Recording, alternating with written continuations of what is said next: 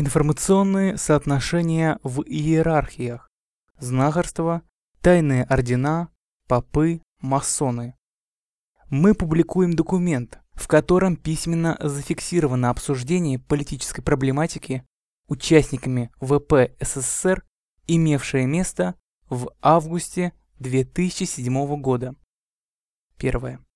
В нашем понимании истории России все, что в ней происходит, происходит как равнодействующее усилий библейского, западного, общемирового масонства, внутренних орденочков РПЦ, братств и местных знахарских кланов, уходящих своими родовыми линиями в докрещенскую языческую древность.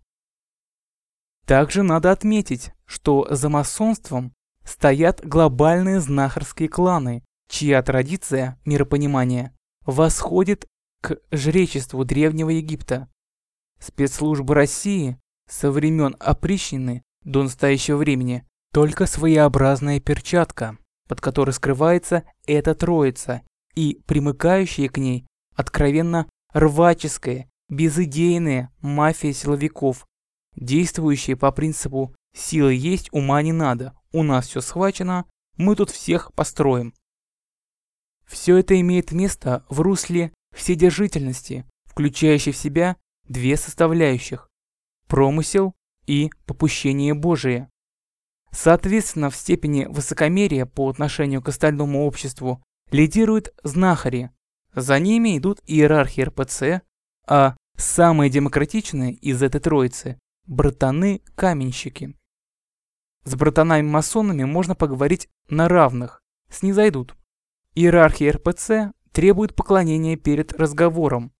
Пасть на колени, ручку поцеловать, попросить благословения или как-то иначе высказать им смирение и подчиненность.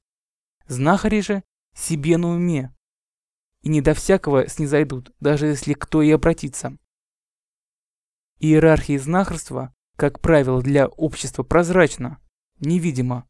Ее закрытость обусловлена тем обстоятельством, что она ведет себя в обществе внешне как все, но есть нюансы. Общение в своей среде на уровне образных представлений. Лексика вроде мафиозной фени. Свои понимают, а для всех остальных этот язык недоступен. Как же они внедряют в общество и его политические структуры необходимую управленческую информацию, на основе которой принимаются в том числе и глобальные решения. Второе. В хронологической шкале времени существует условный ноль, слева и справа от которого ныне принято писать, а иногда и говорить «до нашей эры» или «нашей эры» соответственно. Однако надо помнить, что нулевой год, не принадлежащий ни нашей эре, ни эпохе до нашей эры, в хронологии не существует. За первым годом до нашей эры сразу же следует первый год нашей эры. Для обыденного сознания этот нулевой год, которого нет и не было, год рождения Иисуса Христа, которого древнеегипетское знахарство, помимо желания самого Иисуса и вопреки данному через него откровению, назначило Богом для толп будущих христиан всех национальностей, оставив за собой монополию на иллюзорные притязания, на понимание истинного Бога и его промысла. Поэтому для самой иерархии знахарства этот ноль на шкале времени означает важнейший для ее существования момент, с которого по существу и начинается его подлинная история. Именно с этого момента древнее жречество, упоенное самодовольством и своей отсебятиной, окончательно обрело статус знахарства и стало для общества невидимым после разрыва структурных контактов со своей периферией. Хотя этот разрыв представлял собой длительный процесс, охвативший по разным оценкам период от 200 до 1000 лет, если его хронологию вести от начала проповеди Христа. И только в конце этого периода задним числом и был назначен этот несуществующий нулевой год.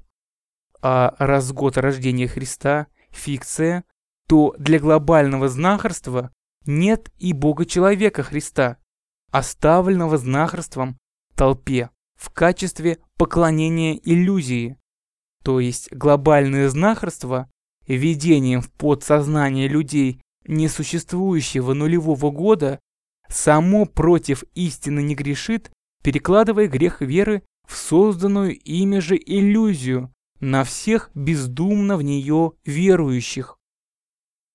И хотя процесс внедрения этой иллюзии в коллективное бессознательное многонациональных толп не был одномоментным, тем не менее можно считать, что именно с этого момента нулевого года знахарство перешло к глобальному управлению обществом в обход контроля его сознания методом безструктурного управления.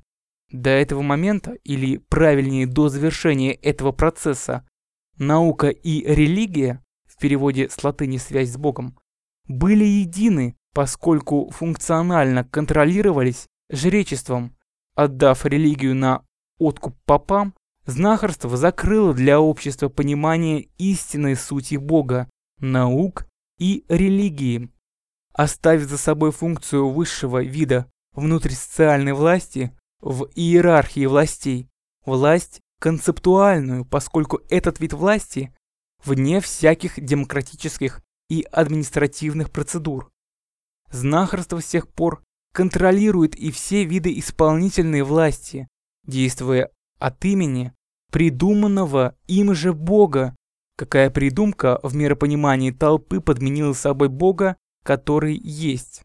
Управляя на основе анализа возможностей и тенденций к их реализации, знахарство никому ничего не навязывает, а лишь безструктурно проводит в жизнь те решения, которые созрели в национальных элитах, упреждающие, заглушая и искореняет те тенденции, которые ему неугодны. Эти решения касаются и формирования государственности тех или иных национальных обществ. Поэтому какой быть завтра государственности постсоветской Российской Федерации во многом будет зависеть от склонности к тому или иному варианту новых элит русской цивилизации, поскольку с новой государственностью они пока еще не определились, какой будет государственность в России, монархической, республиканской или какой-то пока неведомой, также будет во многом зависеть и от процесса разрешения концептуальной неопределенности в ее обществе. Третье. Чтобы безструктурное управление в обход сознания было действительно эффективным, необходимо иметь информационную базу, на основе которой без вмешательства извне, как бы сам собой должен идти процесс формирования стереотипов поведения вновь вступающих в жизнь поколений.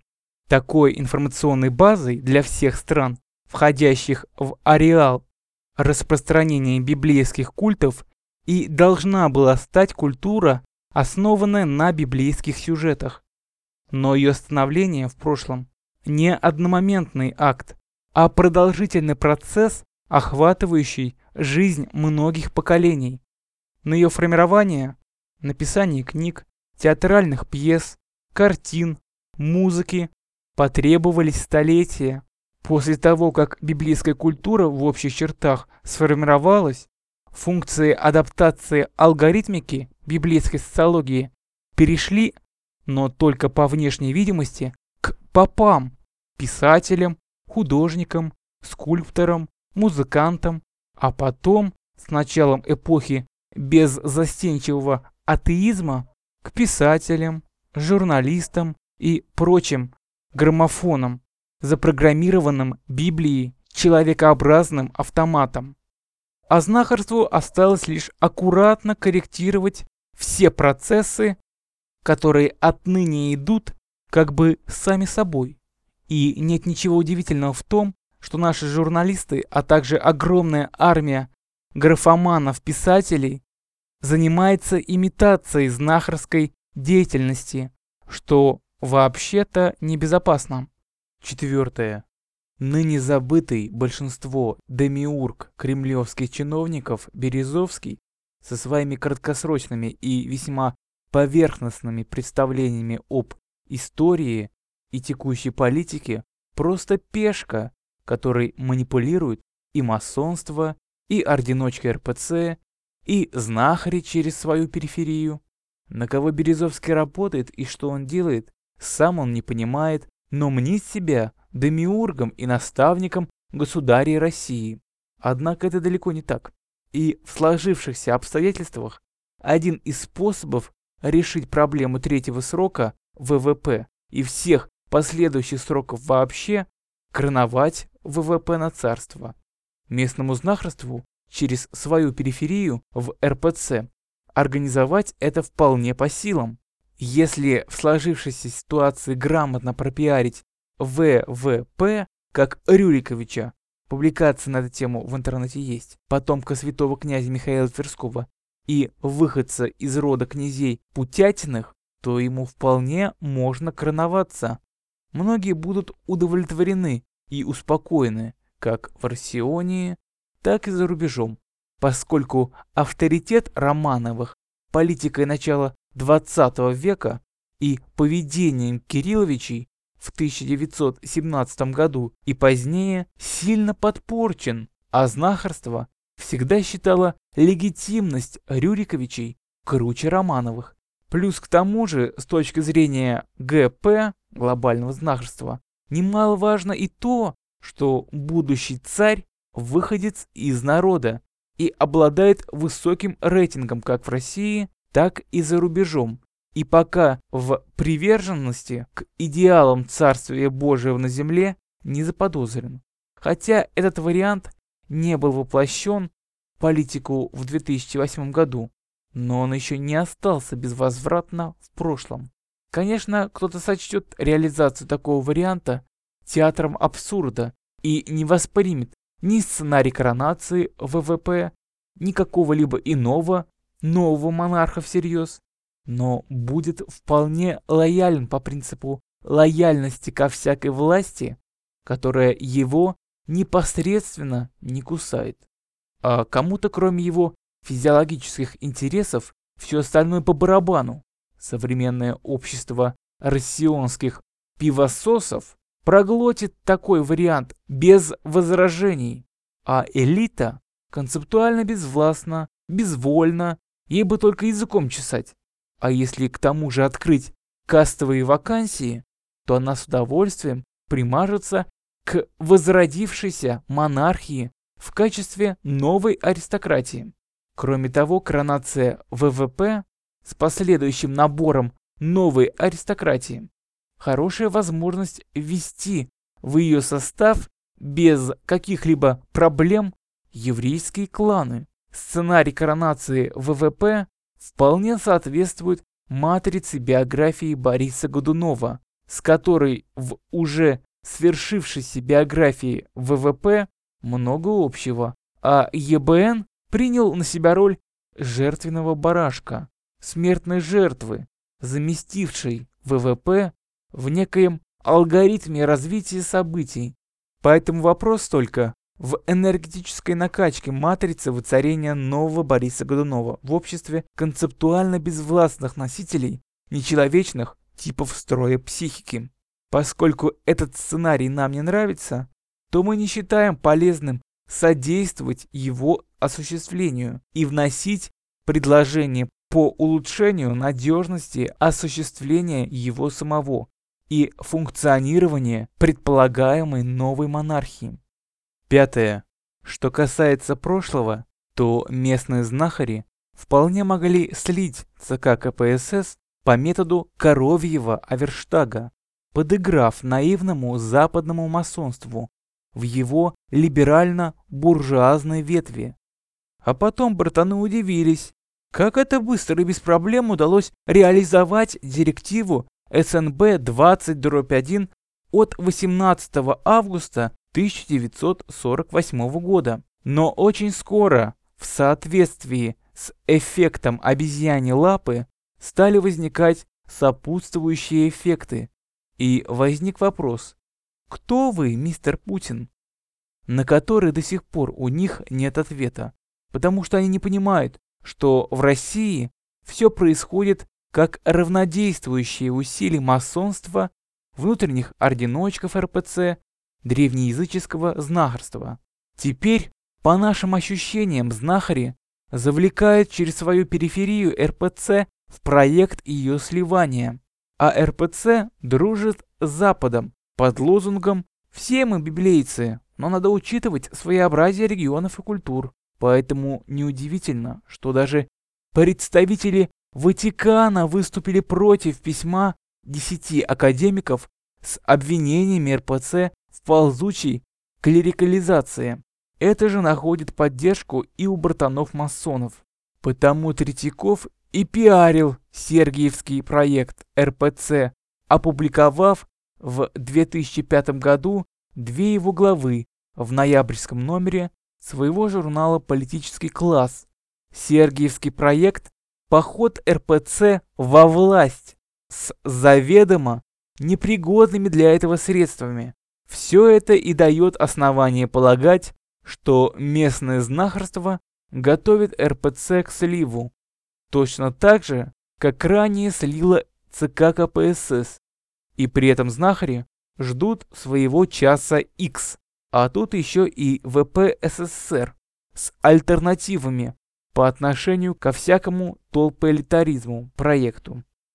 Шестое. Вся современная журналистика – это имитация знахарского стиля, и даже Проханов косит под знахаря в своих передовицах. Мускулистая улыбка в газете «День» еще в 90-е годы тоже образчик претензий на знахарский статус в толпоэлитарном обществе. Но настоящие знахари, в том числе и глобальный предиктор, ничего не пишут.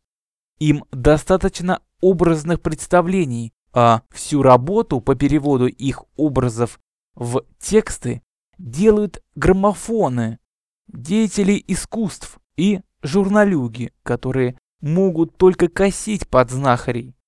Такой подход к внедрению управленческой информации в общество гарантирует глобальному предиктору безошибочность управления, если прогнозы не подтверждаются жизнью и происходит крах политического сценария, во мнении толпы виноваты публичные политики и идиоты-журналисты, которые не так поняли течение объективных явлений и процессов и знахарские намеки на целесообразность действий. То есть, по существу, все тот же институт Дельфийского оракула, вышедший за пределы юрисдикции Маленькой Греции и Малой Азии, где он реально прошел обкатку на полигонном уровне.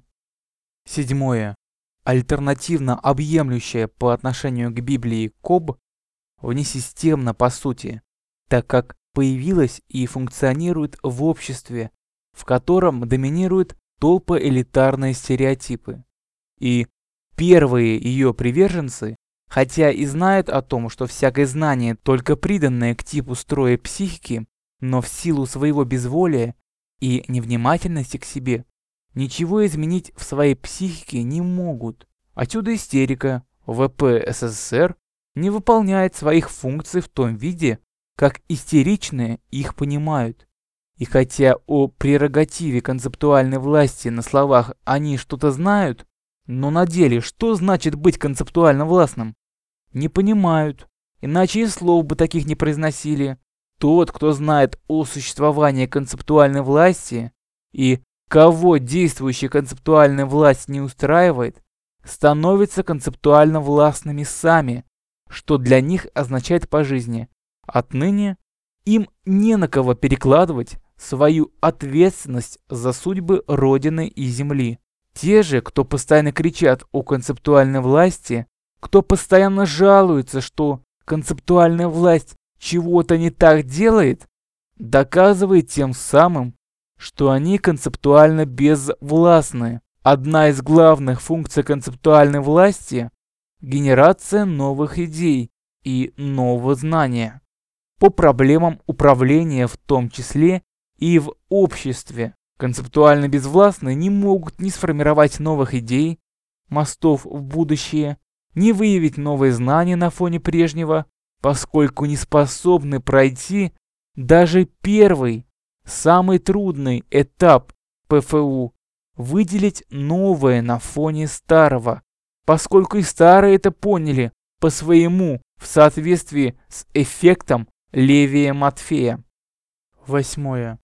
Проблемы формы и стиля материалов КОП и стиля ВП СССР, первая работа ВП СССР, разгерметизация, по стилю ближе к знахарскому. Многие вещи написаны кратко и образно, в результате чего каждый додумывал их содержание в соответствии со сложившимся мировоззрением и соответствующему ему стереотипами. Этот стиль в какой-то мере был присущ Пушкину. Одна пиковая дама чего стоит. Но у Пушкина на уровне первого смыслового ряда гармония, а его знахарский стиль ограничен в том смысле, что позволял ему вносить в существующую систему внесистемное знание, подавая его на уровне второго смыслового ряда. Внесистемное знание, даваемое Пушкиным на уровне второго смыслового ряда, было главной причиной его ликвидации глобальным библейским знахарством. Похоже, что оно все это поняло, когда объем написанного уже тянул на концепцию альтернативную Библии, после чего им ничего другого не оставалось, как объявить Пушкина гением и основателем русской литературы, а потом почти полтора века править его и комментировать так, чтобы у читателя даже не возникало ощущения о наличии в его творчестве внесистемного знания. И это подтверждает его письмо из Болдина Натальи Николаевной 11 октября 1830 года, в котором он пишет «Жадевьян си амбисиль кусест ан бенедисьон», что в переводе на русский должно означать «Я становлюсь юродивым», как говорится, до святости. Институт юродивых в России – это каналы входа в несистемности, как местной знахарской, так и божественно-промыслительной библейскую систему. Девятое. Разгерметизация писалась авторским коллективом ВП СССР в основном для самих себя в процессе устных обсуждений, поэтому в ее тексте нет того, что было известно авторам и читателям авторского круга по устным обсуждениям или, само собой разумелось, на их основе, то есть принцип самодостаточности текста для понимания в нем сказанного в ней не соблюдается. Отсюда возможно и видимость противоречия между нею и мертвой водой. Кроме того, разгерметизация написана еще в период лично неосознанной ответственности за судьбы страны и земли. Отсюда в стилистике игривость и ни к чему не обязывающая беззаботность. Последующие работы уже иные. Личная ответственность ощутима и осознанна. Многое распечатка процесса мышления, на которую наложилась шлифовка текста в аспекте точности смысловой нагрузки, гарантирующей однозначность понимания, хотя бы при разборе предложений по членам, если не сходу, и однозначность понимания взаимосвязи основной линии повествования с жизнью. Отсюда обилие сносок, представляющих собой сопутствующее повествование. Поскольку это писалось уже не только для себя, но и обстоятельно для тех, кто пожелает понять, то принцип самодостаточности текста для понимания всего в нем сказанного стал обязательным. Это привело к росту объемов текстов и обстоятельности изложения, местами воспринимаемой как занудство читателями, чья информированность выше среднестатистической. Для тех, кто эту разницу в первых текстах ВП СССР ощущает, но не понимает причин изменения стилистики, ВП СССР сегодня не тот, что раньше. Он узурпировал концептуальную власть в России. Но это все вопли концептуально безвластных. Как было показано выше, знахарство не занимается кодированием своих образов. Ничего не пишет. предоставляя эту работу армии граммофонов, деятелям искусств и журналистам, тем самым выводя себя за границы восприятия толпой в качестве реально существующей социальной корпорации и таким образом ставить себя вне всякой критики. Только так можно объяснить многотысячелетнюю закрытость и прозрачность глобального библейского знахарства и местного языческого знахарства России. ВП СССР совершил по отношению к знахарству преступление, придавая определенную лексику образом тех явлений, о которых многие знали всегда, но которые не принято было обсуждать не только публично в Государственной Думе или прессе, но даже наедине с собственными мыслями. Это одна из причин, по которой КОБ замалчивается в публичной политике и свободных СМИ. Если иерархия знахарства контролировала вертикаль власти в СССР и, подыграв западному масонству, сама слила иерархию ЦК КПСС, то пока непонятно, почему она допустила парламентское слушание в Думе. Не доглядела? Если сама допустила, то с какой целью? Десятое. Возможно, что Сергиевский проект – очередной пробный шар, который с молчаливого поощрения иерархии знахарства периферии РПЦ запустила в общество.